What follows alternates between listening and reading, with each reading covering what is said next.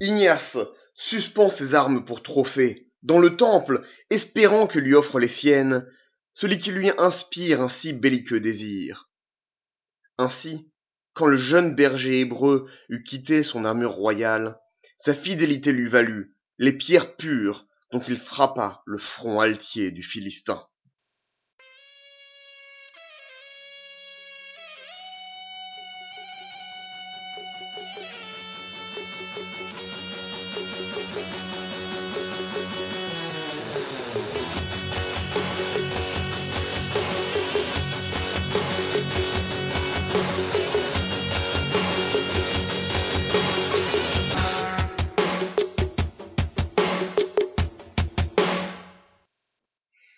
Bonjour et bienvenue dans le sixième épisode de la deuxième saison de l'histoire des Indes orientales. Aujourd'hui, on va reprendre le cours de la narration. Après trois épisodes absolument géniaux avec le professeur Philippe Papin, nous allons reprendre là où nous étions arrêtés, c'est-à-dire au moment de la contre-réforme. Aujourd'hui, nous allons rencontrer Ignacio de Loyola, fondateur des Jésuites, pour la première partie de sa vie. Cela nous donnera l'occasion de faire un deuxième épisode où nous verrons la deuxième partie de sa vie, comme vous l'avez probablement deviné. Et je vous souhaite une très bonne écoute.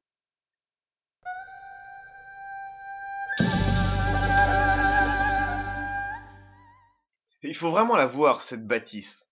C'est un tas de caillasses, tout droit sorti du Moyen Âge.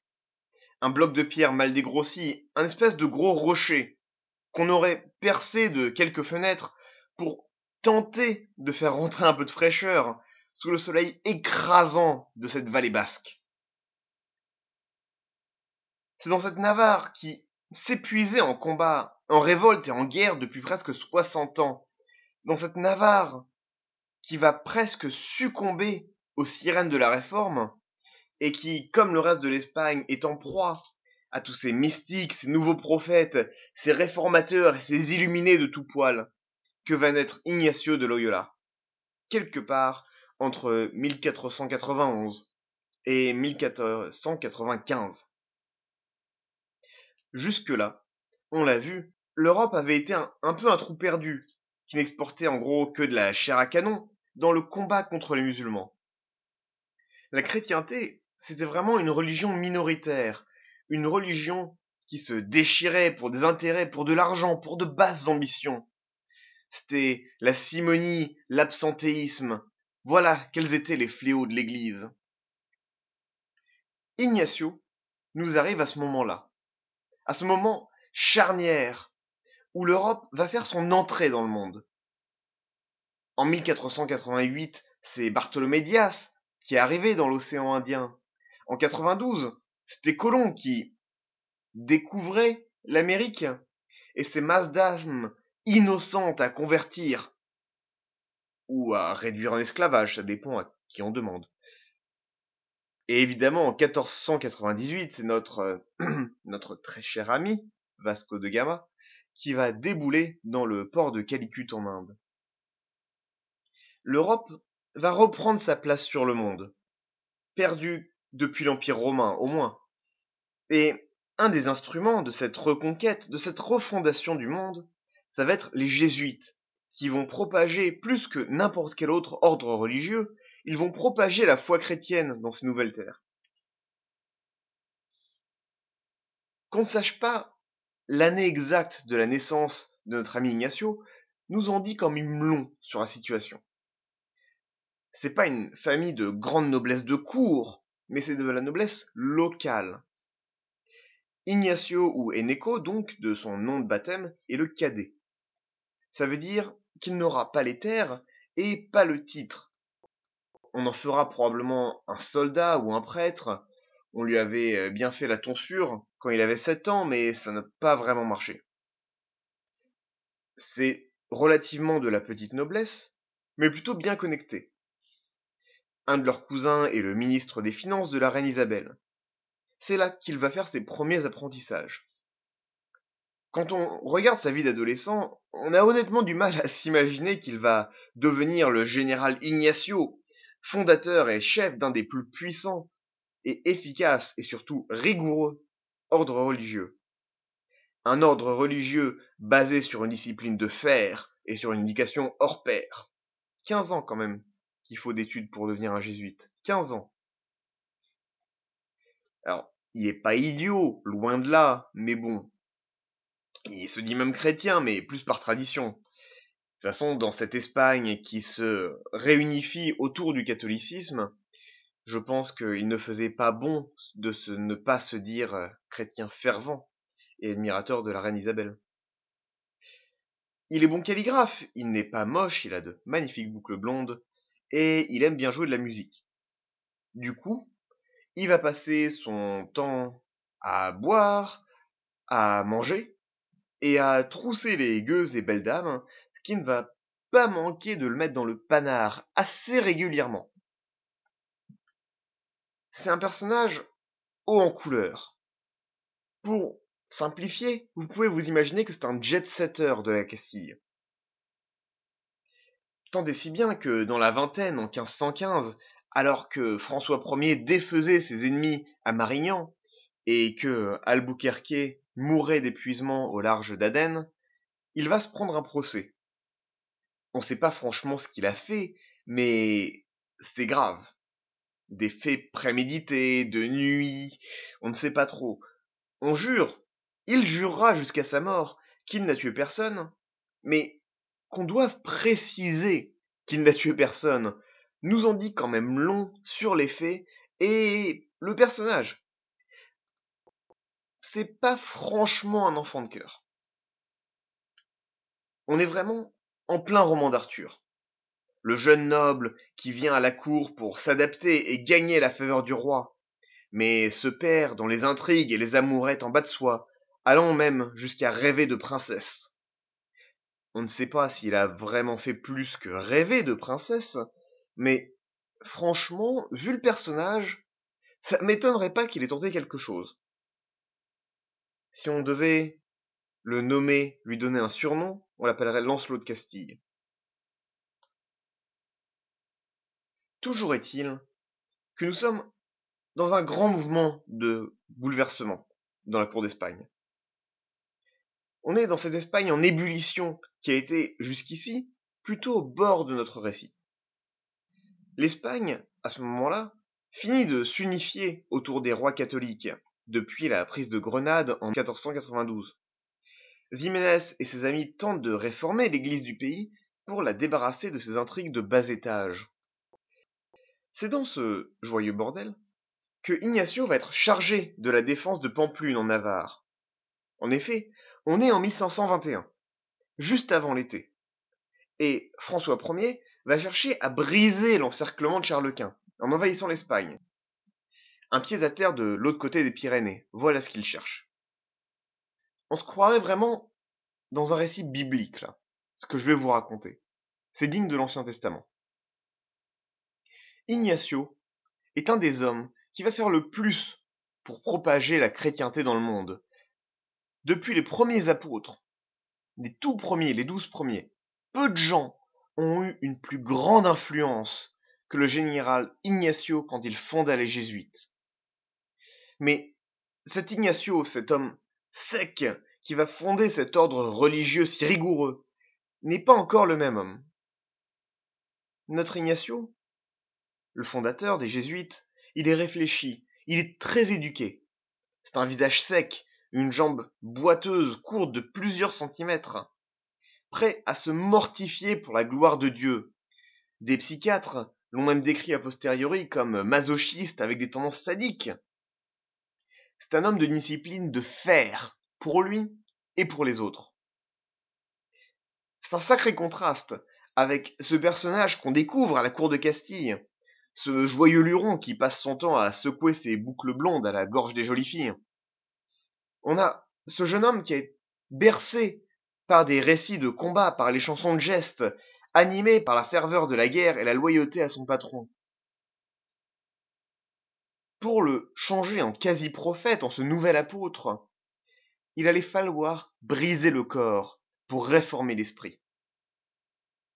Et pour ça, il a fallu que les rois de l'Europe jettent leur regard sur la Navarre pour que dans ce combat des titans entre la France et la monarchie universelle des Habsbourg en sorte un homme nouveau. Cette Navarre, c'est ce petit royaume coincé entre la France et l'Espagne, entre une France qui a fini de se consolider après la guerre de Cent Ans et veut prendre sa place sur l'échiquier, et une Espagne récemment unifiée sous les rois catholiques et qui tente de s'intégrer avec les autres possessions des Habsbourg en Allemagne dans le règne de Charles Quint. C'est un vieux conflit qui est né de problèmes de succession très médiévaux. Vous savez, le cousin du fils de l'oncle qui aurait marié un âne appartenant à la sœur de la tante, et qui donc a des droits de succession, bien entendu.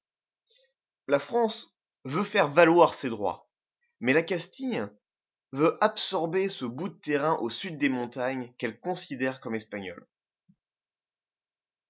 Ce conflit, cet épisode qu'on peut replacer dans le contexte des guerres d'Italie, est capital pour nous.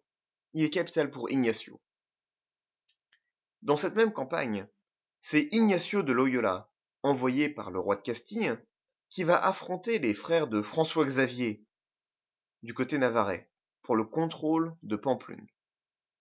Dans ce conflit, donc aux racines médiévales, on va sortir les canons et l'artillerie, la même artillerie qui assurait les succès aux Indes, dans une grande bataille pour définir un ordre nouveau dans cette Europe qui émergeait dans la Renaissance. Pamplune. Honnêtement, c'est pas rose comme situation. 13 000 franco-navarrais se jettent sur la ville. 1000 défenseurs, pas plus. Et c'est pas les combats qu'on a vus en Inde où 300 euh, Portugais résistent pendant des mois à des dizaines et des dizaines de milliers d'Indiens. Ici, pas de doute, la place est perdue, c'est sûr. Le commandeur est même prêt à se rendre pour épargner la vie de ses hommes. Mais on a confié une mission à Ignacio. Le roi lui-même lui a confié cette mission. Treize fois plus d'hommes en face, dix fois plus de canons. On a un récit de ce qu'il va faire.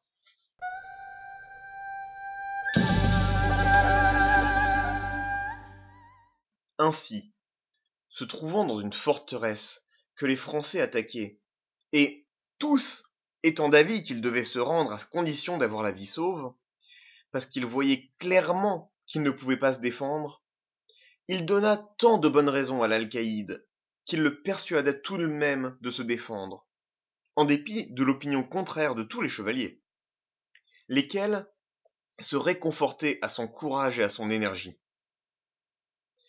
Et le jour venu où l'attaque était attendue, il se confessa à l'un de ses compagnons d'armes. Après que la bataille eut duré un bon moment, une bombarde l'atteignit à une jambe, la brisant toute.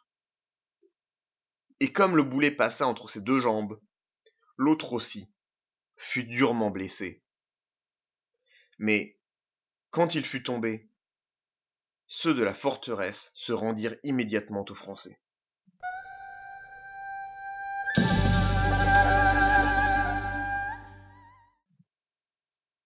C'est pas une chute de vélo, là, ou même une, balle de fusil. C'est un tir direct de boulet de canon qui lui fracasse la jambe. C'est un miracle qu'il ait encore deux jambes. Il faudra dix jours de marche, où on le portera sur une litière, dans des chemins de montagne, pour le ramener chez lui. Pas d'anesthésie. Les os littéralement en miettes. Le risque d'infection en permanence et le brinque-ballement des os brisés qui se frottent et entaillent la chair à chaque pas, à chaque caillou. Mais il ne se plaint pas. Il reste stoïque. Alors, c'est le moment où il devient un bon chrétien, où il abandonne toute vanité.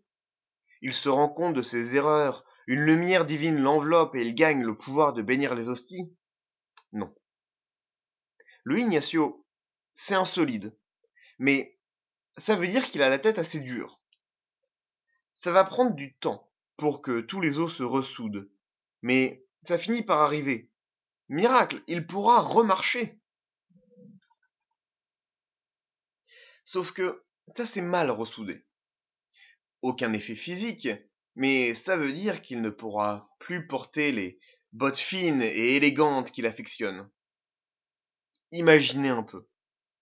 Vous survivez à un accident de voiture qui aurait dû vous tuer sur le coup. Vous souffrez mille morts après plusieurs opérations, sans anesthésie. Puis, à la fin, vous décidez de repasser sur la table de chirurgien encore une fois, sans anesthésie et sans antibiotiques et sans désinfectant, parce que vous ne pouvez plus porter de jeans slim.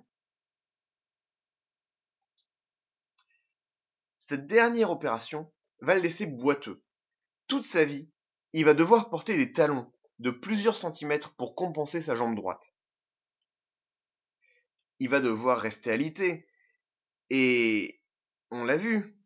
Il va devoir rester alité. Mais on l'a vu. Ignacio, c'est une âme de feu, c'est un corps en mouvement qui veut récolter la gloire et ravir le cœur des femmes. Et voilà notre pauvre homme, bloqué au lit, au fin fond d'une vallée de son pays basque. Pire, il n'a rien à faire. Il s'ennuie. Dans la bibliothèque familiale, aucun roman de chevalerie, rien d'amusant. Par contre, il y a plusieurs hagiographies, les vies des saints. Je suis sûr que certains d'entre vous sont catholiques, mais je vais faire une aparté rapide pour les autres. Le culte catholique a tendance à se délecter de douleurs et de martyrs. Plus grande est la souffrance, plus grande est la gloire rendue à Dieu. Comme un soldat peut charger l'ennemi et mourir glorieusement, héroïquement même, pour la gloire de son roi, hurlant Montjoie Saint-Denis dans le fracas des épées, un saint va affronter la mort, et le martyr avec joie, mourant percé de flèches, bouilli, dévoré par des bêtes, ou une combinaison diverse et variée de différents supplices. Il va pas mourir pour un roi terrestre, mais pour le seigneur de l'univers. On est clairement dans le même schéma, dans le sacrifice pour la cause. Sans rien d'autre à faire que cogiter et relire les trois mêmes bouquins, sa carrière militaire compromise, il va commencer à oublier les belles dames. Il va connaître ses premiers élans mystiques, et acquérir une sorte de proto-conscience religieuse. C'est dans ces longs mois au lit qu'il va vraiment naître à Dieu. Ce pécheur invétéré va s'approprier la parole de Dieu et y remettre toute son énergie. Sans rien d'autre à faire, toute l'énergie qu'il avait mise dans sa vie de cours, dans ses exploits, tous ses efforts pour sa gloire personnelle, vont se rediriger vers la gloire de Dieu il va chercher à en faire plus que les autres. Ce n'est pas seulement son besoin de gloire qu'il va renverser dans la religion, mais aussi son orgueil et sa vanité. Il avait voulu être le plus grand des grands. Il sera le plus misérable des miséreux. À partir de ce moment, ce ne sera plus pour la plus grande gloire du roi, mais pour la plus grande gloire de Dieu. Ad majorem Dei gloriam.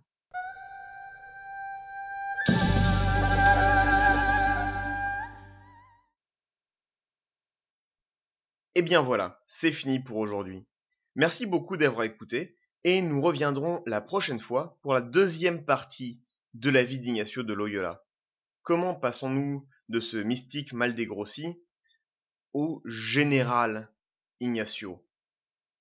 Cela nous mènera tout droit sur la vie de François Xavier, le premier apôtre du Japon.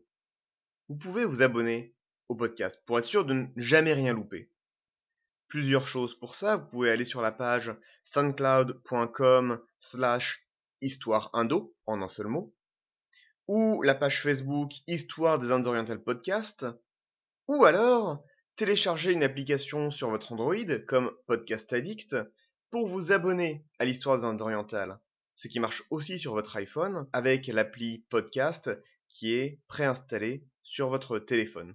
Nous sommes aussi là, Histoire des Indes orientales, et tout ça vous permettra de ne jamais louper un épisode.